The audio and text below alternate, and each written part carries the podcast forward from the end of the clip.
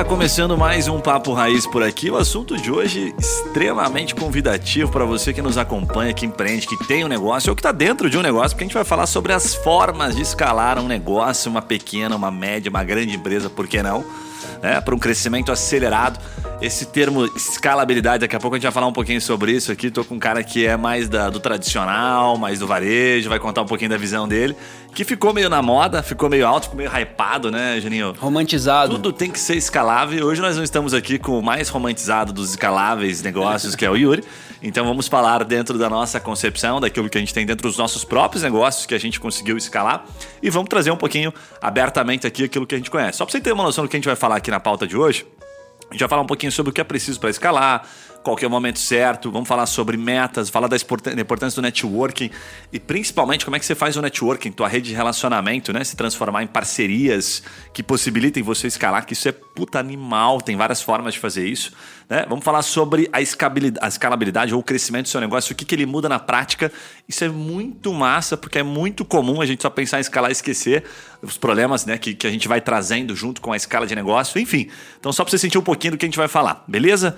Fica ligado aí. Tô, tá eu aqui, Guilherme, né, sócio da Trimind, aqui, fundador da Trimind, um pouquinho mais de três anos, uma empresa com quase 60 pessoas, mais para você ter uma noção do background, né, empresa de marketing e tecnologia no mercado jurídico. E eu vou passar a bola para o Juninho que é mestre aqui em escala no mercado de varejo, para ele contar um pouquinho primeiro, dar um contexto, Juninho, para todo mundo, né, para quem ainda não conhece é, o seu negócio, dá uns números, uns big numbers da, da Lefarma e daí a gente já entra nas perguntas, nas respostas aqui sobre os pontos mais importantes. Bacana, cara.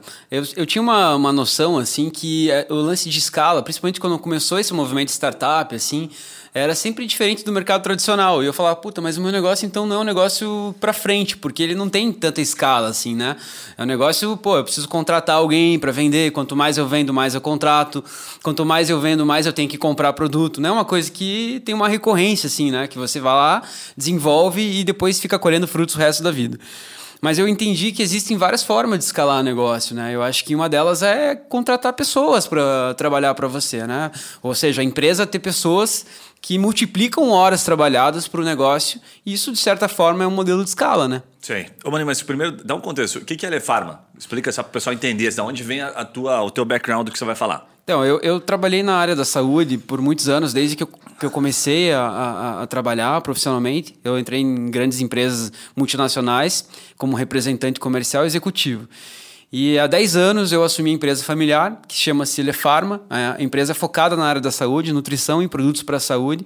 E a gente trabalha com multicanais. Né? É, a gente trabalha varejo, B2B, B2C, é, vende em online, todos os marketplaces hoje, né, que estão que, que que bombando no mercado. A gente trabalha com produtos de saúde. Então, nosso, nosso grande público é, são pessoas com, com, com necessidade de comprar produtos de nutrição, nutracêuticos. Mas nossos clientes também, hospitais, home care, lar de, longas, de longa permanência. E, e o canal de, das lojas físicas, né? Show. De nutracêuticos, atletas. O cara da Nestlé aqui no Paraná, né? O cara que comanda, distribui os produtos Nestlé, tem moral pra caramba, então já deu pra entender aí. Ô, Juninho, mas assim, ó, nessa linha que você trouxe, cara, pra gente começar aqui a brincadeira, eu vou fazer um bate-bola eu, vou, eu acho que você vai sustentar bacana o varejo, que você tem uma experiência absurda, e eu vou acabar puxando, tentando fazer um pouco mais a, a, a linha das startups, das empresas. Eu gosto de um conceito que eu, eu vi esses dias que eu achei bem bacana, que diz o seguinte: a tua empresa, no momento que a gente está né, no digital, parece que tudo é internet, né? Ah, pô, você tem que estar tá na internet, senão você não vende, você está na internet, senão você não é visto. E nem tudo é assim, né? Mas tudo bem, criaram isso e aí a gente, puta, tem que estar tá na internet, tem que estar tá na internet. Mas eu vi um conceito que eu gostei que diz o seguinte: na inter... ou a sua empresa, ou ela vende pelo digital, e aí eu vou passar a pergunta para você que eu acho que você vai conseguir responder bem, ou ela vende através do digital. Então, pensa assim, por exemplo, pelo digital. Puta, você tem na sua empresa, na The Pharma que eu conheço, pontos, né, canais de venda que acontecem pelo digital. Mas você tem outros diversos canais que acontecem também através do digital. Que é quando o cara, por exemplo, vai lá pesquisar né, no Google, fala, puta, Lefarma, identifica lá qual Lefarma que ele quer comprar, identifica o produto, ele vai até a loja. Então o digital ele é um apoio, mas não é fundamental, não é ele que define a venda. Então Sim. ele se tornou mais complementar. E por que, que eu estou pontuando isso? Porque eu sei que você começou muito mais com canais é, físico, certo? Lojas e tal, e depois você foi ampliando.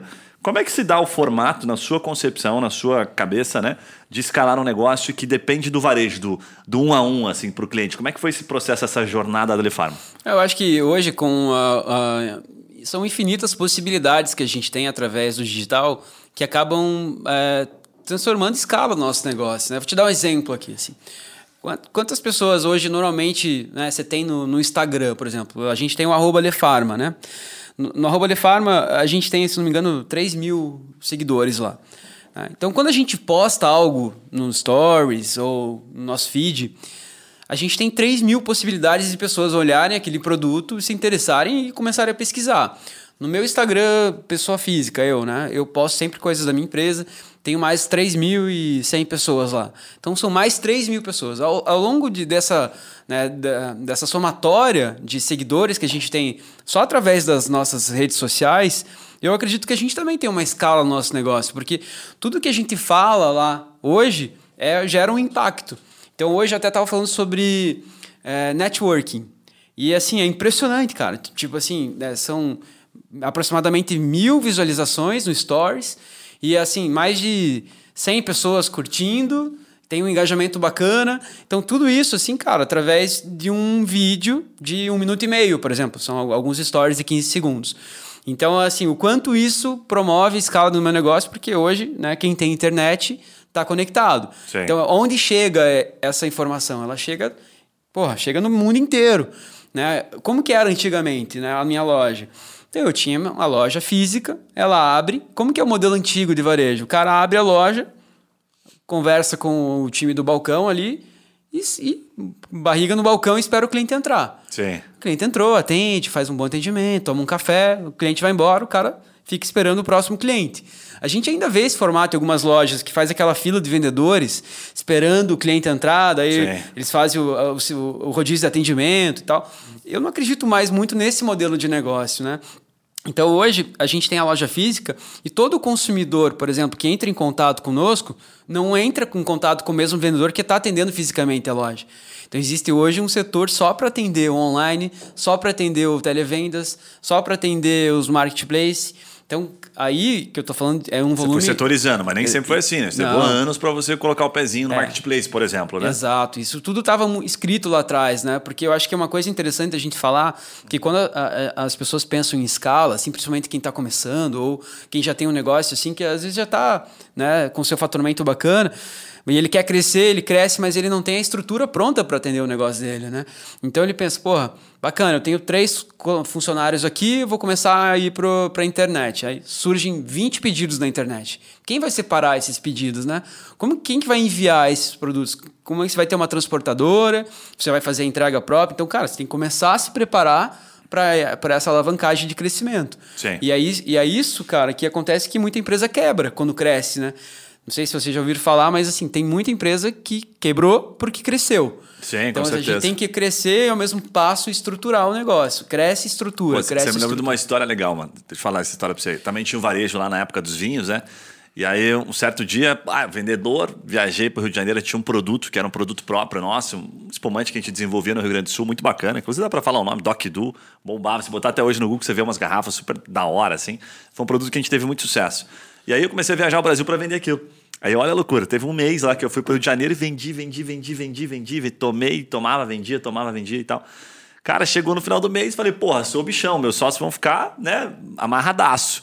Cheguei para os sócios, pô, vendi os caras, massa, legal e tal. Aí chegou o começo do mês, e para quem não sabe, quando você vende para outro estado, você tem isso também, acho que no teu segmento, que é a cobrança do ST, né? A substituição tributária. Então o que acontece? Você vendeu, por exemplo, naquela época, não lembro se eram 300, 400 mil, era um valor expressivo assim para gente. É, vendia aquele valor, eu tinha que pagar 30% aproximadamente, aproximadamente de ST. Então eu tinha que pagar na frente 90 pau, pagar mais o frete e parcelar aquele pedido. Então eu parcelava 30, 60, 90. Então isso tinha um desprendimento de caixa absurdo. Só que eu cheguei, né, contente, ali eu tinha uns 4, 24, 25 anos, meu sócio falei, cara, nós vamos ficar rico com essa parada, velho. Olha quanto eu vendi, eu sou o cara, velho. Tá aqui, ó, tá aqui os pedidos que vocês queriam. Aí ele falou: parabéns, vai ser uma venda histórica. Se você vender assim no próximo mês, nós vamos quebrar.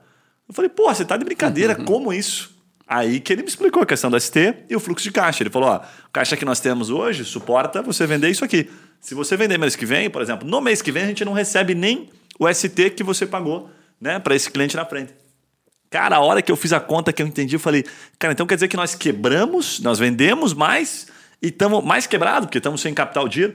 Aí eu entendi o conceito de capital de giro, que ele falou: o capital de giro é o coração da empresa. Você está matando o coração da empresa. Se não tiver capital de giro, você não consegue vender. Então, até para crescer, para escalar o negócio, tem que ter dinheiro. Dificilmente. Sim. Depois a gente pode falar até de modelos de escala que não precisam de grana, né? Mas essa história é interessante porque marcou a minha vida. Agora, um ponto que, cara, não queria deixar passar batido, queria te perguntar o seguinte: você, eu já vi você falando algumas vezes isso. Quando você montou a primeira loja, vamos pegar no primeiro momento de escala, que você chegou numa lojinha, né? Que você já contou essa história algumas vezes, você decidiu abrir depois alguma outra loja. E depois você foi pro barracão, e depois você foi crescendo. Como é que você decide, né? Um cara que está no varejo, por exemplo, tem um restaurante, o cara tem uma lanchonete, ou ele tem uma farmácia. Como é que ele decide abrir um segundo negócio? Por que, que ele decide? O que ele olha? Olha, caixa, é, coração batendo, vai no feeling, sabe, segura na mão de Deus e vai. Como é que faz isso? Cara, eu acho que é o primeiro ponto ali, até da tua história, assim, puxando um gancho disso, que você aprendeu nesse momento foi ser resiliente, né? É, pra caramba. Porque eu acho que todo empreendedor, assim, ele tem que ter noção de que não é quanto a gente bate, é quanto a gente aguenta tomar porrada e ficar de pé. E não é romantismo falar isso, é a grande realidade mesmo, sim, né? Sim. A gente que está aqui sabe quantas vezes a gente pensou assim, cara, quebrei.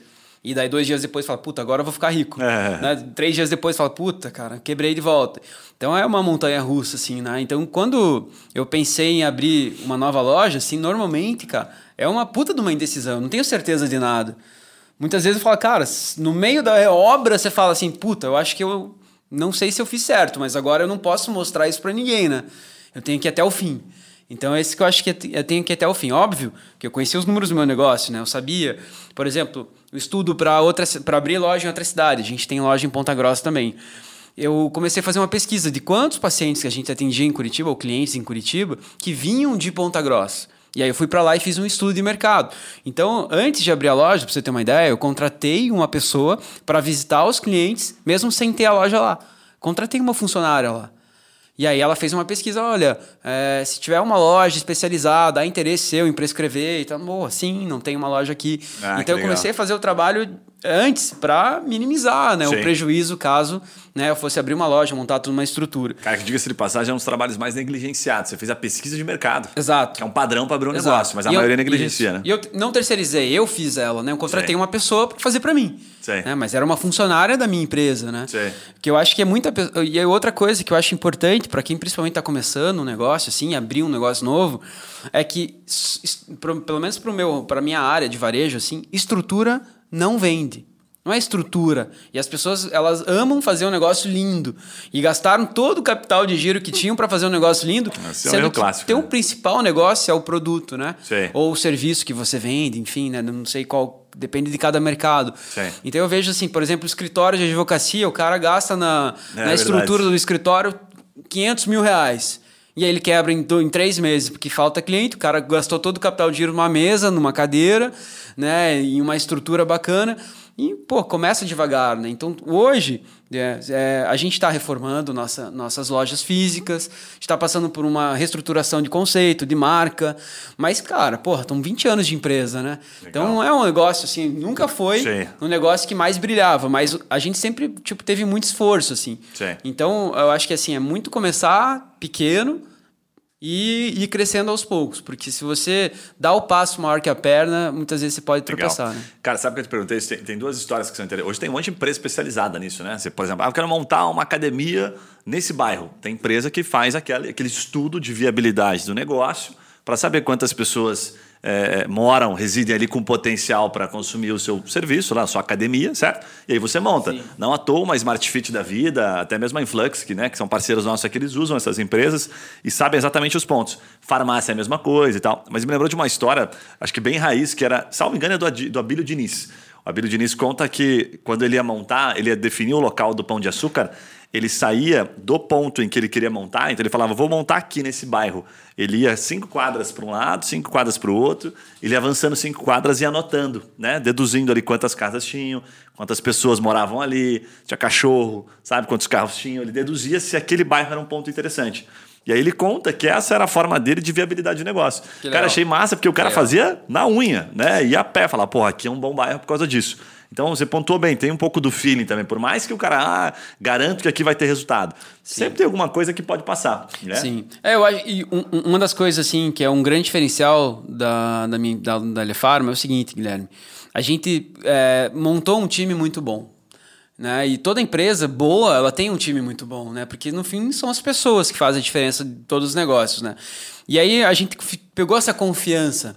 Então, quando eu, eu montei esse time e a gente começou a, a, fortalecer a cultura, e ainda tinha era um momento de time que não era tão grande, então era mais fácil gerenciar esse time, a gente tinha aquela confiança mais ou menos assim, cara, se a gente montar uma padaria, vai dar certo. Se a gente montar um açougue, vai dar certo. Ou seja, montar uma loja de roupa vai dar certo. Então, ainda mais um negócio que a gente conhece, que é a nutrição, a área da saúde. Sim. Então, a gente tinha essa certeza que com o time que a gente estava naquele momento, uma loja nova ela ia funcionar. Outra loja também, outra loja também. Então, eu acho que o time que está que, que tá presente com você nesse momento, ele vai te influenciar a tomar a decisão de abrir mais uma loja ou não. Porque se você tá capenga, se muitas coisas não estão resolvidas na tua empresa, a maior cagada que você pode fazer é abrir outra loja. É verdade. A gente tem experiência do nosso amigo, né? É, alguns amigos já aconteceram isso, o Yuri mesmo já, já, já deu, já esse, contou isso, já né? deu esse depoimento, Claro. né? Que ele estava estruturando a empresa dele, ele abriu mais três empresas ao mesmo tempo. E aí real- realmente ficou difícil para administrar. Cara, tem um ponto aí que eu acho que, que faz parte da pauta também, que assim, é que momento certo, que é o momento certo de escalar um negócio, né?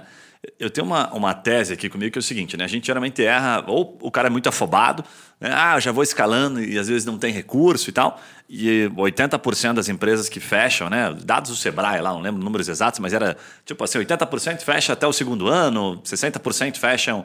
É, eram dados assim, mas sei que 80% fecha até 5 anos. Mas eu sei que 60% às vezes fecha em dois. A galera, tanto faz em que momento, mas muita gente fecha. Ela, até 90% das startups falham por autodestruição ao invés de concorrência. É. Isso a startup fecha mais do que o tradicional ainda. Sim. Fecha, fecha muito mais do que o tradicional. Mas o que que é interessante? Quando você vai analisar esses, esses dados, sempre está lá a informação. Administrativo. O cara não sabe administrar o negócio, não sabe fazer a gestão financeira. E aí, quando você pergunta assim, qual que é o momento certo, né? é, esses dias mesmo eu fui prestar uma, uma, uma mentoria para um- uma pessoa que tem um negócio que está prosperando, que está começando, está legal, e ele estava muito entusiasmado em não perder o timing é, de mercado e já montaram uma segunda unidade, já, enfim, seguir escalando porque estava entrando dinheiro. E aí eu fiz a seguinte pergunta para ele que eu faço até, acho que recomendo, porque eu aprendi isso, então eu gosto de dividir um pouquinho. A primeira pergunta é assim, né? Aquela famosa reserva de, de emergência, assim, né? Que é o, a gente chama de fluxo de caixa. Quanto você tem né, de caixa hoje que mantém a sua empresa aberta? Por quanto tempo sua empresa ficaria aberta? Ah, eu tenho puta caixa para três meses. Se você tem para três, né, você tem, vamos colocar o mínimo viável. Esse caixa, em tese, esse valor, você não pode mexer. Se você mexe nessa grana, você está mexendo, porra, na tua segurança. Quem dirá a sua empresa, sei lá, venha uma mudança de lei, qualquer situação que possa acontecer, você tem varejo, sei lá, acontece alguma coisa, uma pandemia, pronto, né? E aí, você tem o quê? Na pandemia ficou comprovado, os caras tinham 22 dias de caixa. Então, a grande maioria quebrou, né, porque tinha pouco tempo de caixa. Não estou dizendo que, né, colocando em dadas as proporções aqui, tem negócio que nem consegue ter caixa né, por mais tempo que isso. Mas a verdade é que se você não tem grana primeiro para manter uma reserva de emergência, você não tem como dar o próximo passo. Então, qual foi a linha de raciocínio que eu construí para a pessoa? Eu falei, olha, calcule quanto custa. Ah, calculei, meu negócio custa 20. Beleza. Então, gere pelo menos 60 de caixa. Gerou 60, ótimo. Dali para sempre, para frente, né, acima de 60, o que entrar é a sua capacidade de tirar um pouquinho do caixa. E aí você pensa, fala, pô, vou montar um negócio agora que vai me custar 100 pau. Legal. Então, passou de 60, ou você chega até 160, né? Só que aí vem um problema, porque às vezes, até você chegar no 160, você foi aumentando o teu custo, então o que custava 20 passou a custar 30. E aí já não é mais 60, você tem que ter 90. Sim. Né? Se passou a custar 40, você tem que ter 120. Então você vai tendo que aumentar a tua reserva. Tudo que superar a reserva, você tem dois caminhos. Ou você bota no bolso, isso é o famoso dividendo, né? o sócio leva, ou você reinveste na empresa. E aí, o que você pode fazer? Ou você financia, que também não podemos deixar de falar que é uma forma de você escalar um negócio, certo? Até hoje, na forma de você avaliar grandes empresas, você sempre olha a dívida, mas deduz, né? Empresas boas têm um, um capital, um patrimônio maior do que a dívida, então é, você entende que aquela empresa é líquida, certo? Se eu vender tudo que eu tenho aqui, eu pago a dívida e está sobrando dinheiro, ok, uma empresa saudável, né? Mas é, trazendo para um, um lado mais realista, que são empresas maiores, o que, que vai acontecer? Tenho mais de três meses de capital. Cara, vou é, é, escalar o meu negócio e vou fazer, vou tomar uma decisão, ou você faz à vista, obviamente, que é sempre o melhor caminho, ou você parcela aquilo desde que você nunca use a sua reserva de emergência. É tipo aquele momento que a gente estava, eu brinquei até que é, isso é mais ou menos aquela linha de raciocínio que a gente estava no momento de, de, falta de água aqui, como é que chamava? Racionamento. Do racionamento, não, racionamento, aquela reserva de água que sempre fica de uns 20%, como é que eles chamam? Tipo o poço final, assim, tá ligado? Uhum. E aí os caras falavam: não, isso aqui é o, é o poço, é 20%, não pode passar disso aqui. Passou disso aqui, ferrou. Então, empresa é a mesma coisa. Cara, tem que ter um patamar de financeiro no caixa que, se passar para baixo, negão, socorre na então, hora, porque o bicho vai pegar. Mas você falou um negócio interessante, Guilherme. Por exemplo, para você chegar nessa meta, ah, não, não pode passar de 20% para baixo aqui, teve um planejamento em Sim. cima disso. Eu acho que o grande erro, eu acho que é a base, né? As pessoas não fazem o planejamento, né? Então, como é que você faz, por exemplo, esse planejamento estratégico do teu negócio para saber o quanto você tem que ter de lucro, de lucro líquido, o quanto você tem que ter de fluxo de caixa? Você faz isso uma vez por ano, uma vez a cada seis meses? Cara, tem, é um negócio, tem um negócio interessante. Ó. Então, primeiro essa questão para ficar fácil, né? Do caixa eu calculo três meses, tá? Então, boto lá três meses do custo e, puta, aquela é uma linha é, de corte, vamos colocar assim, dali para cima eu sei que tá, tá seguro o negócio. Três meses? Para efeito de caixa. Três meses do custo da empresa. Do custo. Tá? O custo da empresa. Se você, tipo, por exemplo, tem um custo fixo de 20 mil reais, você Sim, tem que ter 60, 60 mil. mil. Exatamente. Tá? Aí você mantém três meses de caixa. Passou daquilo ali, puta, eu começo a tirar dinheiro. Porque daí eu sei que está tranquilo, né? Tá. Tem outro ponto que é interessante, que também é o seguinte, né? Tem, tem negócios, por exemplo, meu negócio trabalha com fluxo de caixa extremamente interessante, porque eu recebo na frente do cliente. O cliente contrata meu serviço e paga a primeira no dia, na hora. Aí eu começo a prestar o serviço. Coisa linda, Não hein? Tem coisa mais linda que isso. Mas se o cara tem uma loja de roupa que ele vende 100 mil no mês e vende em seis parcelas, porra, no outro mês vai entrar quanto para ele? 15, 16 mil? A não ser que ele comece antecipado. Aí fudeu a bola de neve aí animal. Perdeu, aí perdeu você tem varejo, então é, você sabe. Aí, nesse caso, o fluxo de caixa tem que ser, às vezes, até maior. Ah, eu vendo na média com três meses. Meu irmão, complicou total, porque você vai receber o primeiro né, daqui três meses aproximadamente, você vai conseguir pagar, girar o teu negócio daquele mês que você vendeu. Esses caras é, normalmente trabalham com muito dinheiro de banco, né? Assim, o, isso, é, trabalham totalmente alavancados, né? Exatamente. Aí esse é um problema, porque quando você coloca o preço do teu produto, normalmente o empresário não faz a conta de quanto ele paga de juros. É. Então isso realmente impacta né, no, no é. lucro líquido do negócio. E aí, para efeito de planejamento, o que, que eu levo muito em consideração? Assim, acho que cada negócio, eu gosto de. Eu aprendi uma vez isso de maneira simplificada, que o empreendedor ele deve olhar para um indicador principal dentro do negócio dele e esse indicador ser um indicador que, de alguma forma, ele interfere em todos os outros. Então, um indicador que eu olho aqui, porque quando você presta serviço, está muito associado a pessoas, né? Então, pô, você depende, pessoas são o seu, o seu produto, a sua matéria-prima. Então, qual é o indicador que eu olho? Eu olho pessoas. Qual que é o, é o limite que a gente coloca em percentual de pessoas? 35%. Aí você fala, porra, 35%, por que, que você faz essa conta? Sempre estou olhando para aquele indicador. Porque se eu vacilo aqui e de repente contrato mais gente, me empolgo, né, faço um plano que não deu muito certo, o que, que eu pego? Da receita bruta, vejo 35%. E de repente isso olha o que, que acontece, olha o efeito. Foi para 40%, 45%. Você vai ter mais luz, mais água, você vai gastar mais com computador, computador estraga, você vai gastar com demissão, com. Cara, um monte de outras coisas vão refletir. Um monte de outras coisas. Então ele reflete em tudo, praticamente, do teu negócio. Então, a partir de um dado que eu fico acompanhando, estou dizendo que eu não olho os demais, esse para mim faz toda a diferença. E qual que é o outro ponto? Eu entendo a empresa como se fosse uma pizza, assim, sabe? Eu separo ela mais ou menos uma pizza de um, ah, as oito fatias. Aí você pega uma fatia vai para o governo, às vezes, quando não, né, duas ou uma fatia e meia, que ele é guloso. Aí você pega duas fatias vai para pro, né, pro, os funcionários e tal. Quando você tem produto, você pega mais umas duas fatias também. Então, dessa pizza de oito fatias, se sobrar uma fatia redondinha, e aí você vai poder falar um pouquinho melhor sobre isso, porque no teu negócio de oito, uma fatia representaria o quê? Uns, uns 13, 14%, e você trabalha com uma margem menor, porque você trabalha em varejo, né? Já é muito difícil. Sobrar líquido, pagando imposto 100%. Estamos falando de um planejamento de alguém que paga 100% e que não sonega. Né? Porque sonegando é, é mais fácil. Claro. Então, aí você bota uma fatia a mais, claro. come uma fatia a mais, certo? Mas aí uma hora aquela conta não fecha. Então, basicamente, essa forma que eu olho. Assim, eu, eu penso na empresa como formato de pizza e tento entender aonde que são os meus principais pontos de atenção para no final sobrar pelo menos uma ou duas fatias como negócio líquido. Aí eu entendo que o negócio está interessante. Cara, esse é o planejamento, né? Eu acho Sim. que isso, sem isso daí, é, funda é a, normalmente a empresa afunda, né? E sobre a questão do imposto, assim, normalmente a gente trabalha cinco meses, né? Só para pagar imposto. Né? O cálculo é bizarro, assim, né?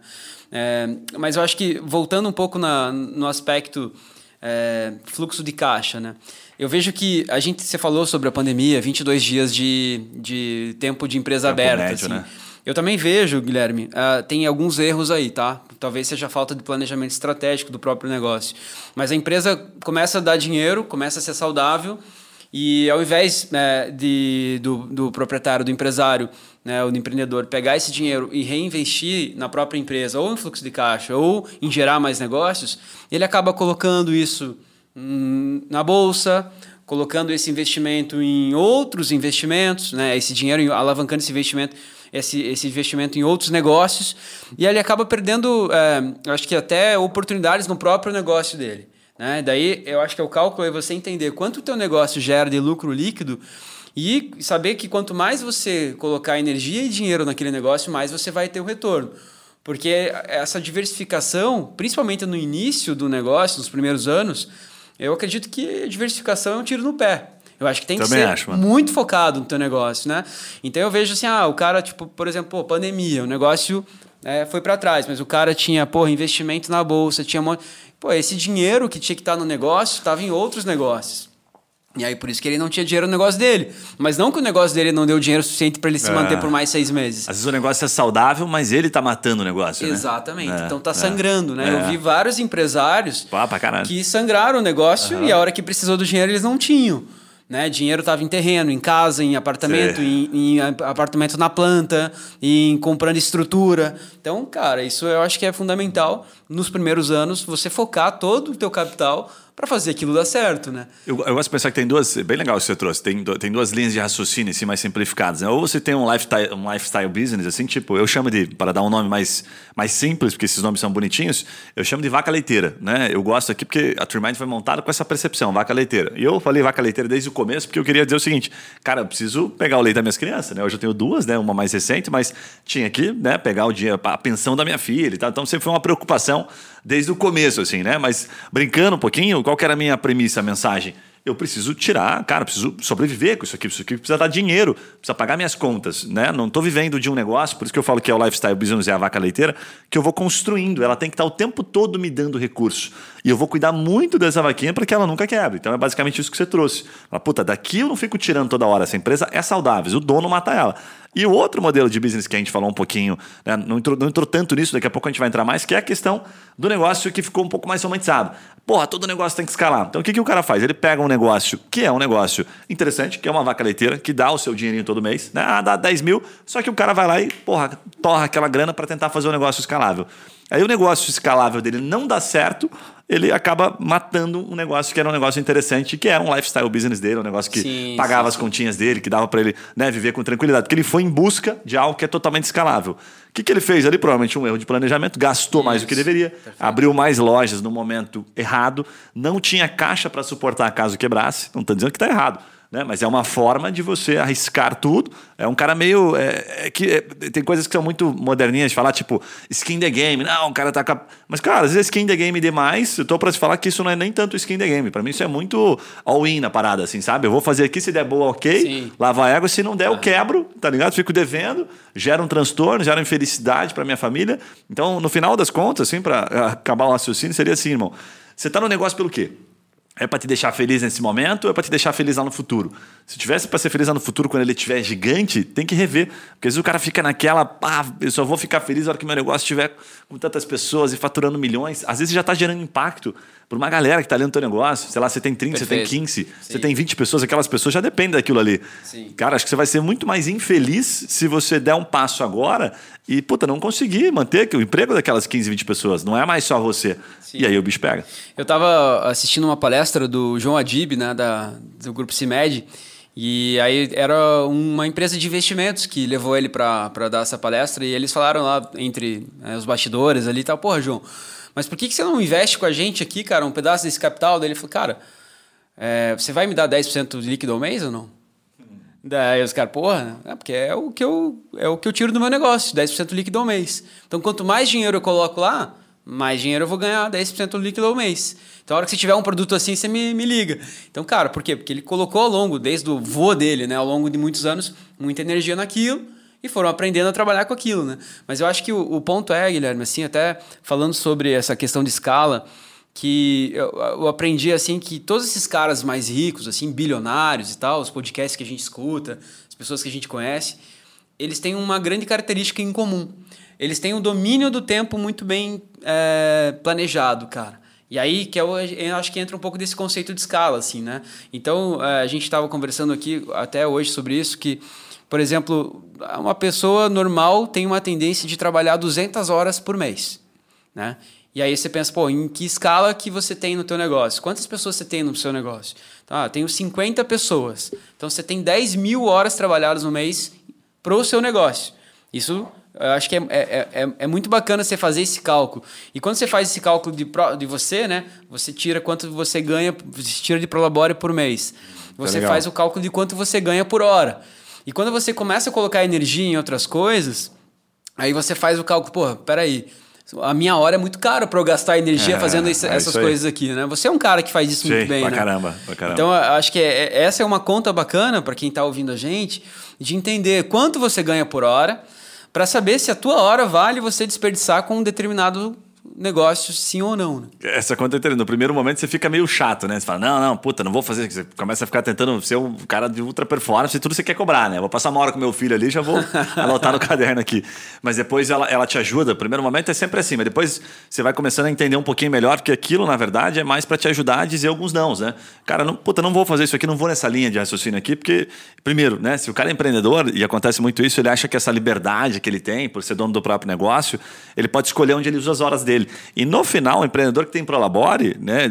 Não sei se está muito claro isso para você que está nos acompanhando, mas assim, você não é só um empreendedor, você é funcionário da tua empresa, você está recebendo, você tem que prestar um serviço. Eu me comporto aqui como, na maioria das situações, também como um funcionário, porque eu tenho meu salário, a empresa paga o meu salário. Então, para ela que eu devo satisfação. Então, quando a pessoa me chama aqui, às vezes fala assim: ah, Guilherme, vamos fazer uma reunião três horas da tarde para falar, sei lá, do jogo de dominó que eu vou lançar. Eu falo, ah, velho, 10 ou 3 horas não dá. Por quê? Porque é meu horário comercial, hora que eu estou trabalhando. Se eu tiver né, fazendo alguma coisa que não seja da empresa aqui, eu estou sendo injusto com a minha empresa, que paga o meu salário, porque eu sou prolaboreado. Eu não recebo só quando dá lucro. Todo mês eu recebo meu Prolabore, como né, meu time de colaboradores. Então, assim como eles têm horas né, compromissadas comigo, eu também tenho que ter.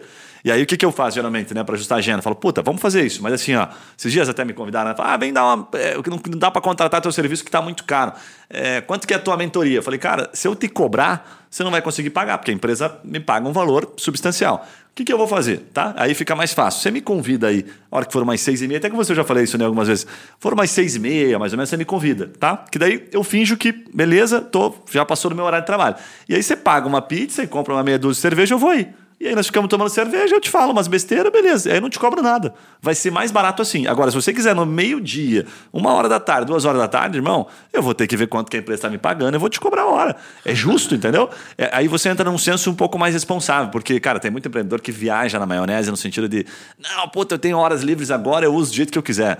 Meu irmão, se você não estiver usando a hora para o teu negócio, olhando para a estratégia do teu negócio, quem estará? Né? quem está sentado sim, na cadeira estratégica sim. se você não está? É, que eu acho que o lance do, do, empreendedorismo virou muito romantismo, né, Guilherme? Então, é aquele conceito de internet arrasta para cima e fiz um ótimo mês, pronto, minha vida tá ganha. Acho que ele acabou é, dando uma falsa esperança para muita gente aqui.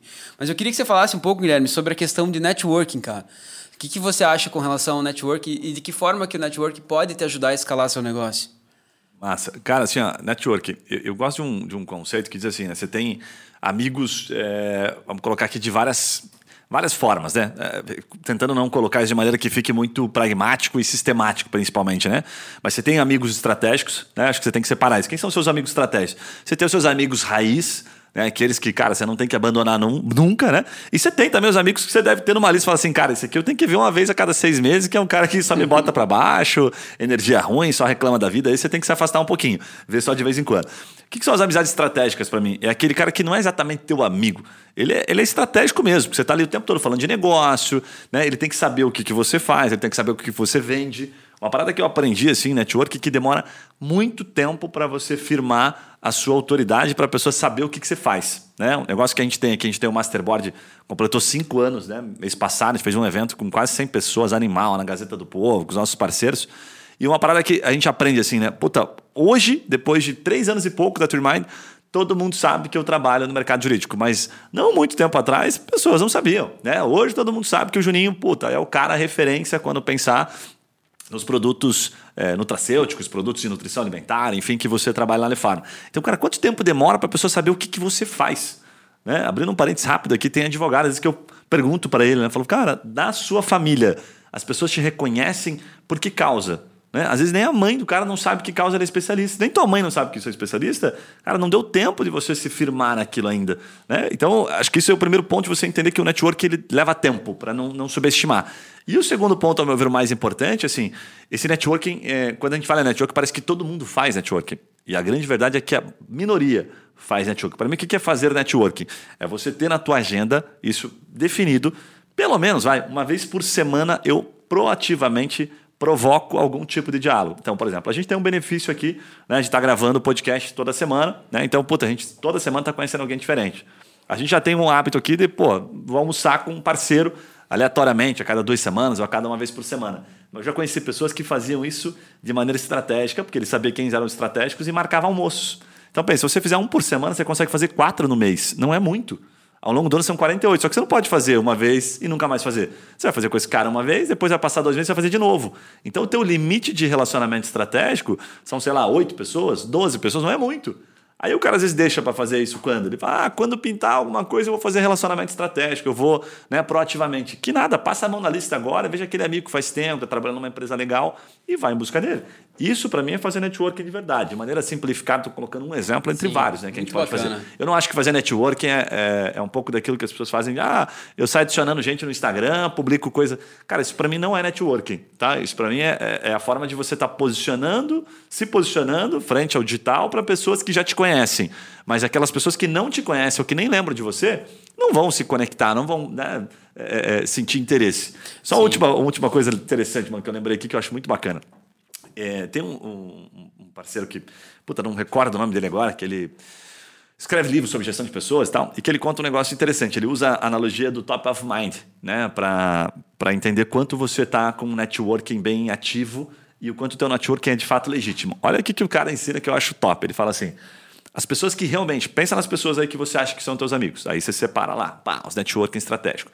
Agora a pergunta que eu te faço é o seguinte: supondo que né, uma pessoa em comum. Pergunte àquela pessoa que você considera que é seu amigo estratégico sobre um serviço ou um produto que você vende.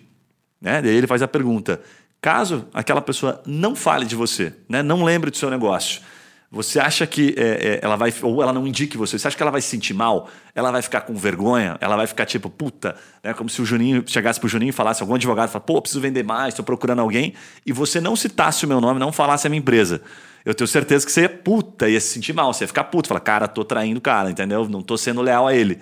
Isso, para mim, é a essência do networking. Que a gente fala do conceito top of mind, porque a gente pergunta assim: ah, marca de sabão, cara, sabão em pó, marca de, sei lá, chiclete, né? Sabe, marcas de roupa. Aí cada um vai falar uma marca que vem na cabeça. Sim. Então, quando fala do seu segmento, tem que vir a sua empresa, tem que vir o seu nome. Se não vem, aquele network não está fortalecido. E se ele não está fortalecido, é porque você não está fazendo network direito. Você provavelmente está postando no Instagram esperando o cara curtir e se tornar um brotherzaço teu para passar a indicar o teu negócio. Sim. Cara, muito bacana o que você está falando, porque eu vejo que tem pessoas assim que parece que já nascem é, prontas para fazer networking. E tem pessoas que eu vejo que é um esforço muito grande, assim. Né? Você vê aqui no nosso próprio grupo ali, assim, pessoas que vêm e, cara, o quanto elas se esforçam para vir, assim. E muitas vezes, putz, se tiver algo, tomara que não dê para ir, né? Você vê que a pessoa, a pessoa, puta, tomara que não dê, tomara que surja alguma coisa e acaba vindo e tal, e a gente já faz isso de uma forma genuína, né? Então a Boa. gente faz isso de forma que isso gera negócio mesmo sem a gente querer. Eu acho que a, a, a grande questão do networking, para mim, ela como, como um empreendedorismo, assim, ela tem que ter uma resiliência. Sim. Porque a pessoa ela vai num evento, ela fala, ah, porra, já fui num evento. E nunca mais voltou, né? Então ela acha que aquele único encontro que ela foi vai gerar negócio para ela o resto da vida. É. Né? Sem, sem entender que, tipo uma academia, né? O cara vai pra academia, você vai pra academia hoje, aí você fez lá a tua, tua musculação, você chega em casa, você se olha no espelho e fala, cara, o que, que mudou? Nada. Mas a soma de, de, de, de, pequenos hábitos todos os dias, porra, a gente sabe o quanto vai trazer o retorno. Network é a mesma coisa. Então a gente precisa ir várias vezes nesse evento, várias vezes nesses grupos, várias vezes o post, por exemplo, postar para fazer network, cara, um post, fiz um post lá na minha caixinha e ninguém escreveu. É. Cara, faz um por semana ao longo de um ano para você ver. Então é, é o resultado de, de, pequenas ações que geram um network bacana. Agora com relação ao que o network pode gerar, eu até fiz uma, um questionamento no meu no meu Instagram na semana passada, perguntando assim, da onde vocês me conhecem, né? E, cara, foi muito bacana as respostas, porque é, teve desde a infância. Da Globo. É, da, da época da Malhação, né? a tribuna. Teve amigos, assim, da, da infância, adolescência, amigos de outras indústrias que eu trabalhei, de trabalho, de negócio. Teve até uma, uma, amiga, uma amiga minha que eu bati no carro dela. Essa Caraca. história é bacana, cara. Eu, eu bati atrás do carro dela, né? É, e aí ela, pô, desceu e tal. Eu falei, não, fique tranquilo, eu tenho seguro e tal. É, vou, vou resolver. Não, fique tranquilo que eu vou arrumar é. aqui, eu sou mecânico e tal. E, cara, assim, eu acho que a questão foi de transformar é, do limão uma limonada, assim. Sim. Ela também trabalha na área, na área da saúde Sim. e a gente faz, fez negócio em, em função de, de, dessa, dessa batida. Então, acho que é utilizar esse conhecimento, esse contato que a gente tem ao longo de um processo longo e isso vai trazer bons resultados. Para mim, eu acho que é muito por aí. Bem massa. Cara, você sabe que o, o, você me lembrou de uma situação, né, em termos de, de networking, que é quando você. Inclusive, tem algumas empresas que usam isso, né? A MetLife usa isso, é, Prudential usa isso, essas grandes empresas. Certamente você já foi abordado por um desses vendedores, porque eles são muito bons estão sempre te abordando. E eles começam sempre pelo networking.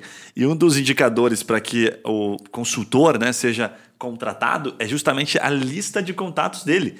Ele tem que fazer uma lista, parece que tem um número assim, tipo 100, 150. Você que trabalha aí, que a gente tem vários amigos na MetLife, tá, não lembro o número, mas os caras já me contaram. Ele tem que ter uma rede de relacionamento forte e aí, como é que os caras saem vendendo, né? Que é, é, o mais louco, que é, cara, é o modelo mais antigo e que, e que funciona pra caramba. Né? Ele senta com os parceiros dele, eles calculam, né? O pessoal da MetLife tem essa lógica. Fala, pô, se ele tem 100 pessoas extremamente engajadas, certamente dessas 100 ele vai conseguir pelo menos uns três nomes. É essa lógica. Sim, sim. Aí daqueles três nomes ele forma 300, daqueles 300 ele dá um primeiro impulso, né? daí dos 300 agora, os novos que ele gerou, ele vai conseguir mais algumas indicações de alguns deles, ele gera um novo grupo e assim vai. Então ele vai alimentando, vai fazendo aquele conceito de bola de neve.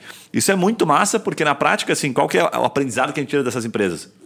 A lógica é a mesma.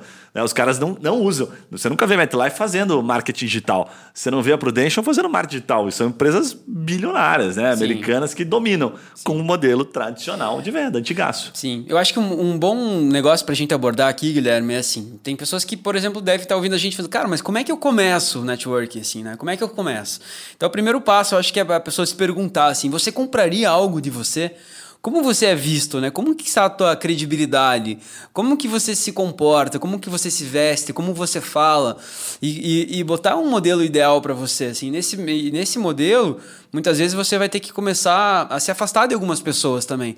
Porque, não sei se já ouviu aquela máxima que fala que a gente é a média das pessoas que a gente mais, mais convive, né? Boa. Então, pô, isso eu acho que é interessante, porque às vezes o teu network é horrível. Por quê? Porque as pessoas que você ah, se comunica, as pessoas que você frequentemente está junto são né, tão ruins quanto. Então acho que é esse é o ponto. Assim, a gente precisa, primeiro precisa investir em si mesmo, investir em conhecimento, investir em, em, em, na, na pessoa física mesmo, para daí a gente começar a se relacionar com uma pessoa mais bacana, e aí a gente vai puxando, né? Eu, eu tenho uma, uma legal comigo que é mais ou menos assim, eu sempre tento estar perto de pessoas que eu considero melhores do que eu. Então isso faz com que eu esteja sempre tentando sair da zona de conforto, para que eu consiga evoluir, para que eu não ache que realmente eu sou bom, né? Porque quando a gente começa a achar que a gente é bom é porque a gente está em decadência, né? Então Sim, acho que isso ajuda a gente estar tá em movimento e ajuda eu estar tá próximo de pessoas melhores do que eu, né? Isso Boa. gera um network muito legal. Bom demais. Antes de sair dessa pauta, aproveitar o gancho aqui para você que é de Curitiba, né? já deve ter visto a gente falar aqui, o Papo Raiz tem alguns eventos presenciais, acontecem mensalmente, que é exatamente evento de network, a gente começou faz cinco anos chamado Masterboard. Tem uma unidade que a gente faz mais com as mulheres, que é o Masterboard é, que acontece na Gazeta do Povo, na unidade da Gazeta do Povo. Tem o Masterboard que foi o primeiro, que é o Masterboard oficial ali, que vem é uma galera diferente. São sempre eventos de 35 pessoas e uma das coisas que é mais interessante do evento é que justamente a gente abre um momento em que a pessoa faz o pitch dela, né? Então vem alguém palestrar, mas você fala ali, puta, eu sou um cara, eu sou um médico, eu sou um dentista, eu sou empreendedor do ramo XYZ. Então você faz um pitchzinho de um minuto e o que, que é o mais legal? Sempre tem alguém que fala, cara, que massa, velho, esse negócio que você faz. Pô, meu irmão, minha tia, que como objetivo ali já é a conexão, é um momento que você abre, né? Você abre essa porta, fica essa brecha, né? E a pessoa se identifica. Como é que a gente fica amigo de alguém? Por semelhança. Né? Então, quando você abre alguma coisa, você começa a falar, começa a se expor, você sempre tem outras pessoas dentro daquelas 30, 35 que, cara, tem uma semelhança com esse cara aqui. Legal. É uma primeira ponte, uma primeira conexão animal. Então isso marca muito o nosso evento, faz um, um puta diferencial. Então a galera que vem há bastante tempo no Master sabe, tem gente aqui que já deixou vários depoimentos. A gente tem algumas pessoas que falam, pô, o Master mudou minha vida. Porque o cara vinha de maneira recorrente, né? Aí conseguia primeiro cliente, emprego, né? O Fernando é um deles, sempre fala, pô, mudou minha vida. Inclusive o Fernando deixou de vir, né? Ficou mais folgado, começou a ganhar muito dinheiro, aí já abandonou o network. Cara, sabe que eu, exatamente, Guilherme, eu pensei com relação ao Masterboard isso assim, porque a gente, né, conhece todo mundo que está no grupo e tal, e, e acaba né, sabendo das coisas que acontecem. E já foram milhões de reais em negócios no grupo, de forma é, não direta, mas indireto, isso gera negócio até hoje, né? E eu vejo que até pessoas que ganharam muito dinheiro vindo ao encontro do Masterboard, porque se conectaram, às vezes elas não têm essa disciplina de voltar, de ser recorrente. Né? Daí o negócio daí começa, da pessoa começa a ir mal e volta, puta, preciso me voltar para os grupos de network. Só que daí, porra, fica um negócio meio forçado, é, né? Exatamente. Então, cara, porra, você tá ouvindo aqui a gente, não, se você fez algum negócio a partir de algum grupo, cara, continue frequentando aquele grupo, porque vão gerar mais negócios, né? Eu acho que é. É, essa é uma boa dica que você deu aqui. É Mas eu, eu, queria te perguntar, que é uma curiosidade minha, Gui, hum. com relação à gestão de negócio depois de você escalar. Né? Por exemplo, você começou uma empresa lá com 10 pessoas no teu, no teu time, aí foi crescendo, pô, hoje você está com mais de 60 pessoas aqui hoje na TreeMind.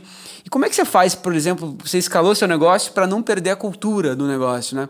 Porque ele cresceu justamente porque tinha uma cultura inovadora, uma cultura que conquistou. Né? E aí, quando você cresce, você tem que criar uma metodologia, uma disciplina. Como é que você faz aqui na, na tua empresa hoje para não perder isso? Cara, legal. Assim, ó, a gente seguia por algo chamado OKR, né? Que é um negócio que a gente gosta bastante, que define bem quais são é, as funções mais importantes da pessoa. Tem um negócio que eu aprendi com o. Tô mal de nome hoje, gestão de alta performance, o Andrew Groove, né? O Andrew Groove fala o nome no, no livro dele, que é a gestão de alta, alta performance, High Output Management, acho que em inglês, salvo engano. E aí ele conta o seguinte, ele fala, é, primeiro, se você não sabe, se a pessoa que trabalha né, com você, ela não sabe o que, que de cara, quais são os indicadores dela, de cor, né, o que, que você espera dela, certo? Tem alguma coisa errada, você não deixou claro, né, tá desalinhado. É, então você chega lá, puta, vou trabalhar na sua empresa, tá? O que, que você espera de mim, Janinho? Eu não sei, espero que você venha, senta a bunda aí e trabalhe. Cara, tá errado. Você não consegue dar uma direção para ela, você não consegue dar uma direção e nem saber, né, dar um senso para ela de meritocracia, não sabe para onde ela, pra ela pode ir. Então, é difícil. E como é que você faz essa, essa análise, né? Para mim são, são pontos bem importantes, assim, difíceis de fazer, mas depois que você cria o hábito é muito legal.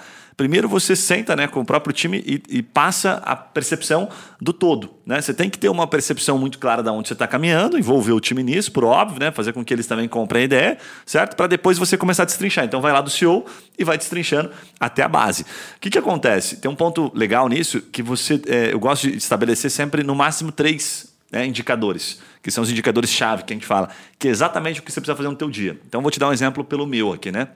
Eu vou abrir até um parênteses. O que, é mais importante? Às vezes, quando a gente chega nesse patamar assim, de entender os três indicadores, é, é muito comum, eu presto muito esse tipo de mentoria, de organização, de, de, tempo, de disciplina, saber o que prioriza, e eu vejo a galera se perdendo porque os caras estabelecem tipo 15 coisas. Né? Eu sento com empreendedores e falo, cara, o que, que você faz na tua empresa? Aí ele bota 15 coisas. Eu falo assim, dessas 15 coisas, quais são as três mais importantes que se você fizer, mata pau as outras 12? Aí ele fala, ah, pois é. Daí eu começo a fazer o exercício.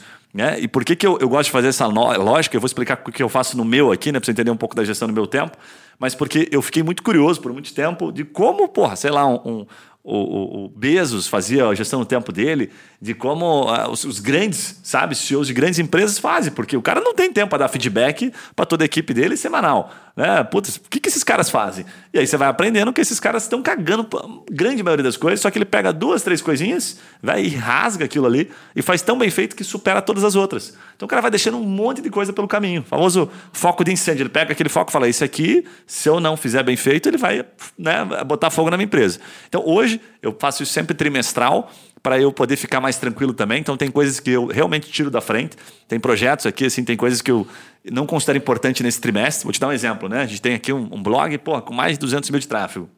E na nossa gestão de marketing, no OKR desse trimestre que nós estamos agora, né, que é o trimestre que acaba no final de setembro, nós tiramos o foco daquilo. Por quê? Porque vimos que tinha uma outra coisa que era mais relevante.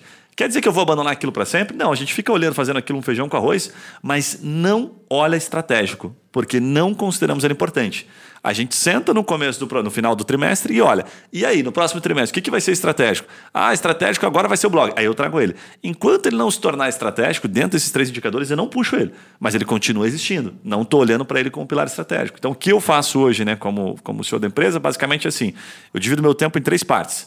O primeiro deles, que eu considero acho que o mais importante nesse momento, né, que, que, se mantém ainda nesse trimestre, é ensinar pessoas. Então, eu fico o tempo todo, gasto mais ou menos um, um terço do meu tempo, talvez até um pouco mais, em reuniões de alinhamento e treinamento. O, todos os dias. Todos os dias eu dedico tempo para isso. Porque sei que se eu ensinar, né, aquelas pessoas ensinadas da forma correta, elas vão conseguir. E hoje eu estamos colhendo um pouco desses frutos.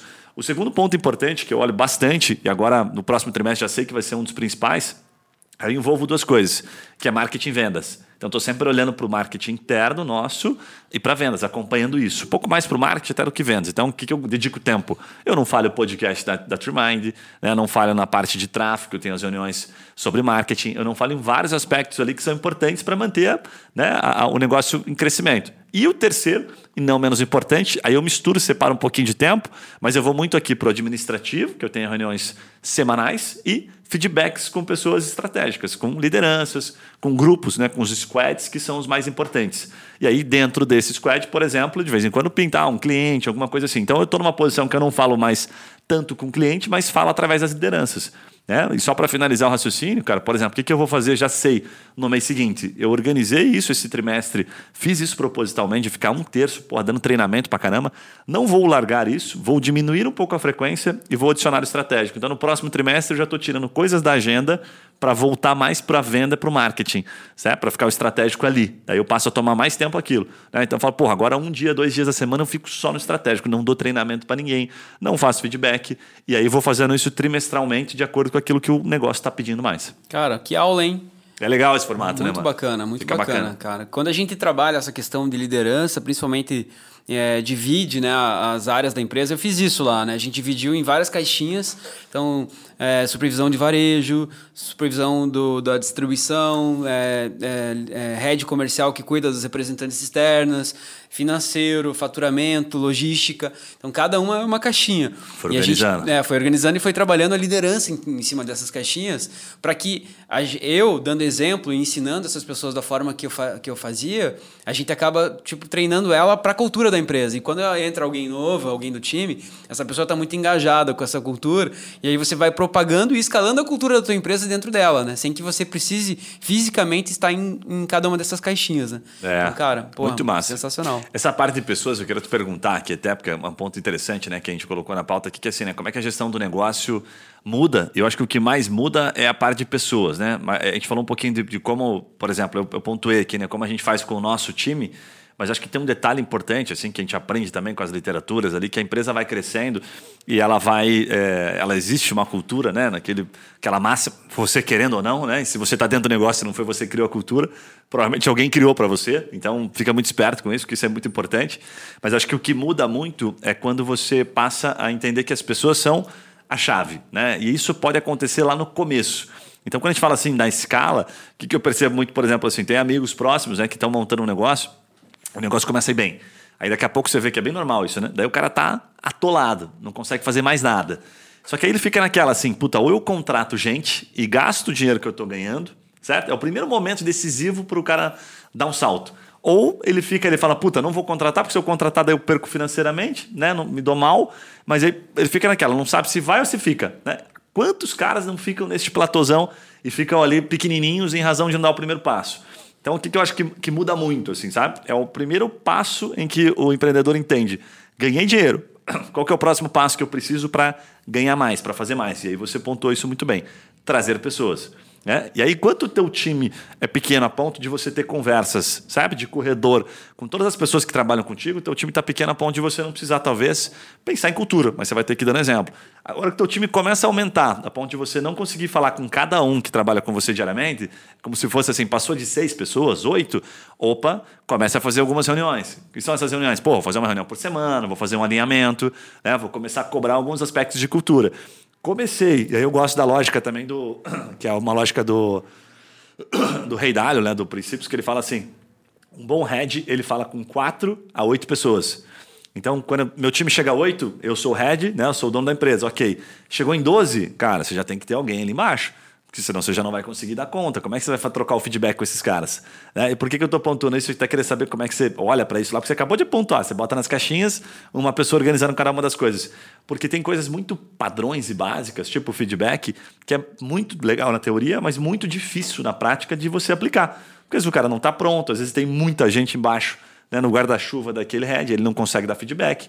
É uma coisa que eu também é, é acabei eliminando, por exemplo, um pouco da minha parte como CEO aqui nos, últimos nos últimos dois meses, né? Matei um pouquinho o feedback naquele momento para priorizar mais treinamento. Então você vai tomando decisões estratégicas. Mas o que eu é, queria deixar pontuado, que foi uma das principais lições, é que se você não chegar em um momento e pensar que o teu negócio vai escalar no número de pessoas também, por mais que eu tenha uma startup e essa startup seja tecnologia e tal, você vai ter que formar uma base de gente que para suportar essa pirâmide é, não vai conseguir suportar se não tiver gente lá em sim, boa. A gente sim. falou no outro episódio, né, de formar líderes e identificar né, pessoas talentosas. Então, sim. cara, isso é, é, muito complexo essa parte, né? Cara, no começo normalmente você faz, né? Porque a empresa é pequena, você é óbvio que vai ter que dar os seus feedbacks ali para três, quatro, cinco pessoas, até oito pessoas, como você falou. Mas eu acho que o ponto é, depois que a empresa tem uma certa estrutura, eu acho que esse foi uma das grandes chaves para o sucesso do meu negócio, em função até do networking que eu tenho, eu comecei a terceirizar muitas coisas que eu não sabia fazer, ou que eu não tinha tempo hábil para fazer. Então, é, como que eu terceirizo isso, né? Você contrata pessoas de fora do seu negócio para resolver coisas que você, como dono da empresa, não sabe ou não consegue ou que você também não conseguiria pagar como um funcionário, por exemplo, ter isso recorrente na empresa, paga por algumas horas. Então, eu, eu contratei serviço, por exemplo, de uma empresa chamada Agência de Gestão, para fazer esse feedback comigo semanal. Então, ela senta com os principais líderes do meu negócio ou, ou com o pessoal da base e, e faz três perguntas lá né? para que ela tenha algumas respostas, entender como é que está o setor daquela pessoa e depois ela faz um compilado das informações e a gente discute sobre isso. Então hoje eu tenho feedback de todo mundo da minha estrutura, mas não feito por mim, por uma empresa terceirizada. Então eu terceirizei esse momento. Né? Agora, se você tem uma empresa que está começando, Aprenda a fazer reunião de feedback, que isso vai trazer bons resultados, né? Bem Só legal. que isso é uma coisa que hoje eu tenho uma estrutura para poder fazer isso, né? Claro. A gente foi criando isso, né? Ah, foi... Você viu o valor, por isso que você investiu para fazer isso. Você pega, você pô, pegou uma grana e colocou numa empresa especializada para colher o feedback. Provavelmente eles trazem aquilo mais compilado para você. Exatamente. Né? Fala, puto, o senhor não consegue estar ali presente. Ok, mas você está dando valor, você está mostrando valor porque você está pagando para isso. Sim. Né? Então você paga, você fala, não, isso aqui é importante para mim. Então você resolveu um problema. É, porque quando eu resolvi esse problema, eu abri. Quando a gente diz é, aprende a dizer não para algumas coisas, a gente diz sim para as coisas importantes. É, eu tenho um, um, amigo, cara, que ele porra, cresceu muito, ele tem uma loja física com de roda, performance de carro, mexe com, com design de carro. E, e a empresa dele cresceu, cara. E assim, bombando. Você vai lá, troca, troca pneu, troca roda, troca. E você vê que o cara trabalha assim, sei lá, 12 horas por dia. E todo mundo que chega lá quer falar com ele.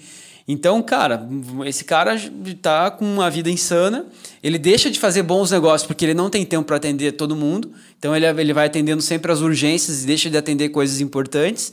Então você vê que faltou na estrutura, ele cresceu, né, alavancou o negócio dele, mas faltou ele criar liderança no negócio dele. Daí ele é o dono da empresa super-herói. É. Todo mundo vai nele. Por exemplo, ah, tô com um Perfeito. problema aqui, o cliente reclamou.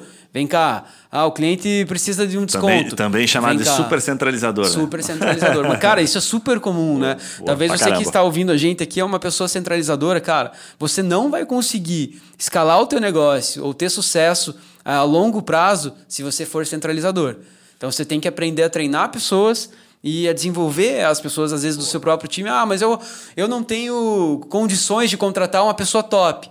Então, cara, começa a treinar aquela que é da base que ao longo do tempo ela vai se tornando uma pessoa boa. Top, né? top. Só que você não pode ser centralizador, você tem que ser influenciador. Maninho, vamos passar para um último ensinamento aqui mais importante, então, para a gente caminhar para a reta final. Pô, trouxemos vários insights aqui, tá bem recheado, acho que esse episódio de, de... tem que ouvir umas duas vezes aqui para pegar cada detalhe, eventualmente. Até a gente mesmo falando lembra de coisas que, puta, preciso rever isso aqui que é importante, né? Mas é, você trouxe, trocou num ponto aqui que eu acho que é, é fundamental, né? Que é quando o cara é pequeno, a empresa é pequena, ela passa por essa situação e é, é a situação mais difícil que é quando ele contrata, por exemplo, contrata um, dois, e de repente não deu certo aquele um, dois, aí ele dá aquele passo para trás de, puta, tem que ser do meu jeito mesmo, não tem jeito, né? Que acontece aqui com a história do teu amigo. Daí ele fica, né, entra numa situação em que nunca mais ele consegue, parece que ele fica traumatizado, né? famoso é, cachorro mordido por qual, é medo de linguiça. tem né? trauma, né? E aí, é. cara, o que acontece? Esse é o momento decisivo, né? Que você falou bastante, ah, puta, o cara tem que ser resiliente ali e ir para cima. Pô, não deu certo aqueles dois o errado não estão naquelas duas pessoas. Geralmente o cara terceirizou, falando, ah, as pessoas não sabem. Daí começa a dar aquelas desculpas, né? Fazer aquelas frases assim, tipo, o povo não gosta de trabalhar, o povo é preguiçoso, a geração Z, a geração não sei das quantas, começa tudo a usar desculpa. Na verdade, cara, para deixar bem claro, a cagada é sua. Você não soube como educar aquelas pessoas. Provavelmente você não tinha um plano de carreira, provavelmente você não soube estimulá-las, provavelmente você não deu o exemplo. Tá? Um desses três pontos pode garantir que você falhou. Né? E aí, porra, aquelas pessoas não ficaram. Claro que elas não ficaram. A falha foi sua.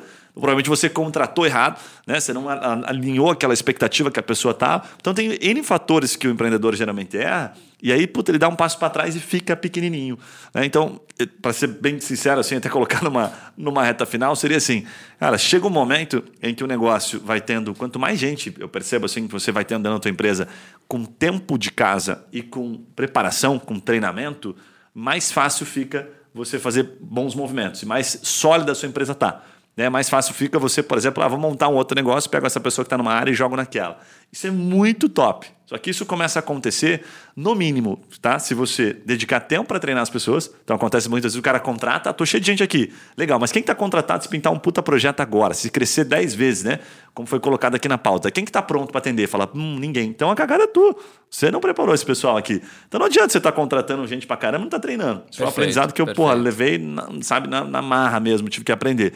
E o segundo ponto, obviamente, é estar tá trazendo essas pessoas o tempo todo para um alinhamento de expectativa. Cara, eu acho que a galera fala muito tipo, ah, geração Z é complicada, geração Z é diferente, os caras não querem ficar na empresa, pulam a qualquer custo. Uma coisa que a gente aprendeu recente aí que foi fazer o plano de carreira, né, ter um pouco mais claro isso e abordar as questões da expectativa mesmo, para onde a gente está indo, o tempo todo falar sobre essas questões, envolver em situações que são decisões, às vezes, que o empreendedor não abre. Vamos falar de números? Vamos falar quanto a gente está faturando, que momento que a gente está, se está tendo lucro, se a empresa está saudável. Tem empresa que não abre isso. Então, falar sobre esses temas, cara, para mim é o principal aprendizado. O cara não falou sobre isso, ferrou que, que você leva aí, Maninho, que você consegue deixar para a gente de principal aprendizado desses pontos que a gente trouxe aqui? Cara, eu acho que a questão do, é, do empreendedor, quando ele contrata alguém né, e treina a pessoa lá cinco, seis meses, né, e a pessoa comete um erro, e aí ele já né, expõe esse erro na frente de todo mundo, ou trata esse erro de uma forma como se fosse acabar o negócio, ele, pô, ele tá 20 anos lá no negócio. Quantas vezes já, ele já cometeu esse, talvez esse mesmo erro no início? Só que ele não aceita uma outra pessoa cometendo esse erro porque ele, claro, ele já avançou, ele já não está mais naquele nível de errar. E ele não, ele não suporta que alguém passe por esse processo de erro. E aí ele, as, as pessoas começam a sair. Então é, é, eu acho que eu, concordo com tudo isso que você falou. Eu acho que muitos desses erros é, é, o, é nós né, que contratamos errado, sim, né? Nós não sabemos reconhecer, é, às vezes, que o erro é nosso. Né? Não é que a gente contrata errado, porque o erro é nosso mesmo.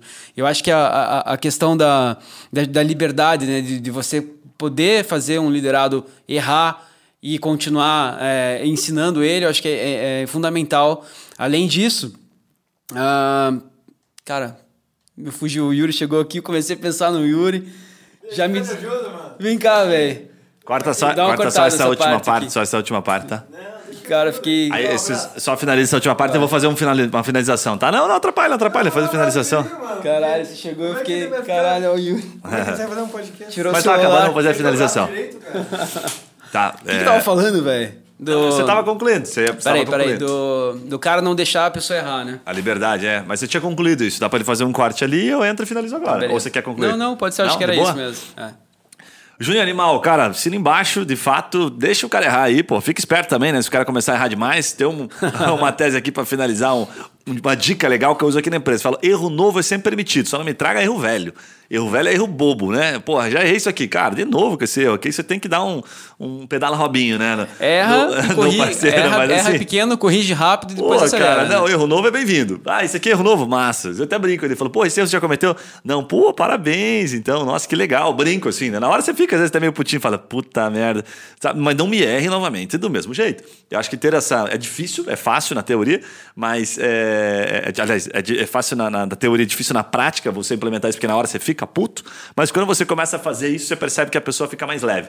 Né? Errou, errou, tamo junto e acertou, tamo junto. Né? Na, na, na, na felicidade e na tristeza, tamo sempre junto. Galera, então é isso. Mais é um isso. podcast aqui gravado, um assunto animal. Juninho, valeu a parceria. Lembrando que na semana que vem, aqui, ó, passando um recado rápido, a gente vai ter um episódio, a gente vai ter mais episódios como esse, inclusive, o pessoal tem mandado alguns feedbacks. A gente vai começar a trazer alguns especialistas para falar sobre alguns assuntos. E nos próximos dias a gente vai falar com a Aline Marte, ela é psicóloga, especialista em desenvolvimento de profissionais, e Diego Goboy, para falar dos grandes desafios de contratação, cara. É um assunto que a gente já trouxe aqui, mas foi novamente demandado. Vamos falar um monte de, de sobre, sobre liderança, sobre pessoas. Cara, esse assunto rende muito. para ficar uns três dias falando sobre ele, sem parar. Vamos falar de cultura da empresa. Então a gente vai começar a trazer um monte de especialistas de grandes empresas que a gente está agora né, é, em contato aqui o tempo todo, para que eles tragam como é que acontece dentro. Como é que acontece dentro de uma puta de, uma, de um unicórnio? O que, que esses caras fazem lá disso Perfeito. que a gente está falando aqui? Perfeito. Então, você que nos acompanha, não deixa de mandar aqui, né? Obviamente, pelo Instagram, por qualquer canal que assunto que você sugere, se você gostou, se o podcast fez sentido para você, se você gostou daqui das besteiras que a gente falou, se alguma coisa foi bacana, e manda também, obviamente, a sua crítica. Certo, Juninho? Certo, cara. Eu, eu acho que muitas das coisas que a gente falou aqui hoje são coisas que parecem óbvias. Mas eu acho que uma das grandes falhas das, das empresas é por não falar aquilo que parece óbvio. Porque as pessoas deixam de fazer, né? Por mais que pareça óbvio, eu acho que é importante você estar tá sempre se reciclando, né? Falando sobre coisas que são importantes, principalmente para o time que está chegando. Ah, mas já falei isso.